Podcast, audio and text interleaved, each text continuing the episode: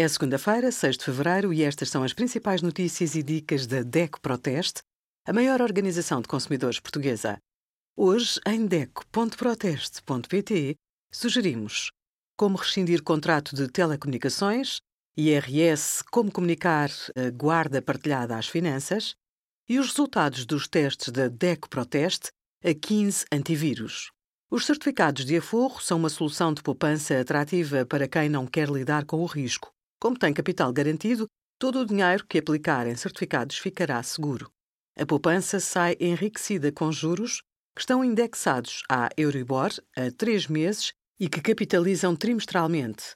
Abrir uma conta a forro não significa ter uma nova conta bancária.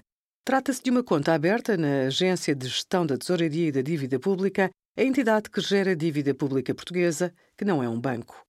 A abertura da conta tem de ser feita presencialmente ao balcão dos CTT. Obrigada por acompanhar a DEC Proteste a contribuir para consumidores mais informados, participativos e exigentes. Visite o nosso site em deco.proteste.pt.